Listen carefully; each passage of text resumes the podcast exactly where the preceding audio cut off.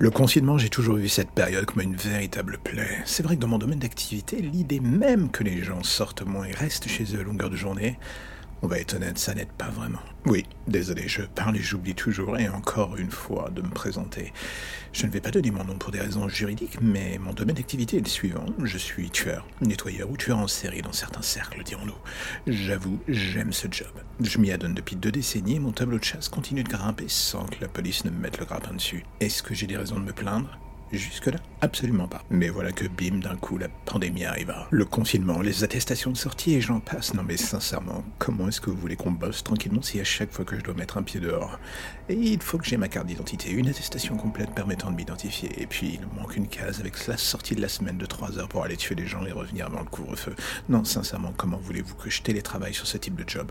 C'est absolument impossible. Et c'est justement cette question qui a fini par m'obséder. Développer le meurtre en télétravail. On va dire que je suis fou, ça presque connu, que mon idée n'a pas lieu d'être et qu'elle ne pourrait naître que dans l'esprit d'un mec malade. Ce qui n'est pas forcément grave vu que c'est le cas de mon cerveau, je suis malade. Et voilà que d'un coup, je développe ce plan incroyablement court, mais pour le moins intrigant. Choisir une cible dans l'immeuble d'en face, étudier ses habitudes, définir un plan d'action en fonction et essayer de faire en sorte qu'elle tombe dans mes griffes. Une version très personnelle de Fenêtre sur cour rencontrant Dexter, et voilà qu'au bout de quelques jours, mon attention se focalise sur deux personnes. Une femme d'une trentaine d'années, genre working girl, et un homme visiblement un graphiste qui ne bouge pas vraiment souvent de chez lui. Au moins je me dis qu'avec lui, s'il ne rend pas son taf en temps et en heure, cela n'éveillera pas les soupçons, personne ne le regrettera, tout sera parfait. Mais il faut bien que j'avoue, entre les deux, c'est la femme qui m'intrigue. Car au bout d'une semaine, je finis par me rendre compte qu'elle me laisse des messages sur la fenêtre. Et le dernier en date est le pire de tous. Je sais que tu m'observes. Un premier warning en quelque sorte. Je me dis que c'est une joueuse, et cela renforce encore plus mon envie d'en faire ma prochaine victime. Les jours passent, je l'observe plus discrètement cette fois-ci. Je connais ses routines. Elle ne me laisse plus aucun message, et un soir, après une filature en rentrant et vérifiant mon courrier dans la boîte aux lettres, je découvre une enveloppe à mon nom, assez massive, avec une écriture manuscrite.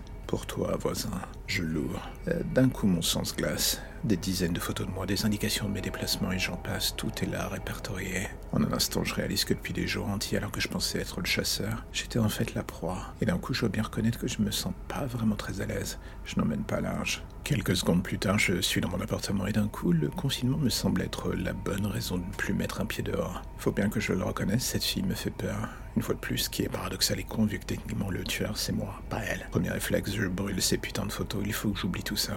Fais comme tout le monde, mec, bouffe des chips en caleçon en regardant Netflix et prends du poids en attendant que ça passe. Ça sera parfait. Je me fixe un objectif basique en somme. Et voilà que le téléphone sonne. Je décroche, sans réfléchir, et j'entends soudain cette petite voix délicate. Bonjour voisin. Alors, on brûle mes photos, je me jette vers la fenêtre et dans l'immeuble d'en face, je la vois, à la fenêtre en train de me faire un petit geste. Je pense qu'il y avait plein d'autres manières de me faire comprendre que je t'intéressais, tu ne crois pas? Je commence à suer un peu. Écoutez, je, pense que tout cela n'est qu'un malentendu. Elle éclate de rire. Oui, bien entendu, je me doute que cela devait être la même chose pour... Comment, comment c'était déjà son nom? Ah oui, Jessica Laurenti. Paix à son âme. Le nom résonne dans mes oreilles comme une explosion gigantesque. C'est celui de ma dernière victime. J'avais pourtant tout brûlé. Comment savait-elle? Elle reprend la conversation. Je vais t'expliquer comment tout va se passer. Regarde ton ordinateur et ta boîte mail. Tu trouveras quelque chose. Ouvre ce mail. Pour être honnête, après le coup des photos dans la boîte aux lettres, j'ai eu un doute, mais je finis quand même par m'exécuter. Et comme prévu, je le regrettais. Cette folle avait documenté chacun de mes faits et gestes criminels. Toutes mes victimes, tout était là. Des dizaines de preuves contre moi. En temps normal, trouver chaussures à son pied dans mon domaine, j'aurais trouvé cela plutôt excitant. Là, ça commençait à me déplaire. Tu m'excuseras de me renseigner moi aussi sur mes proies. Je vais donc t'offrir une option, ou plutôt une porte de sortie. Mais il va falloir répondre rapidement à une question et une seule. Si tu rates ce jeu, je ne suis pas certain que tu apprécies la sentence. Je ne réfléchis plus et lui répondis d'emblée. Vas-y, reviens à la fenêtre.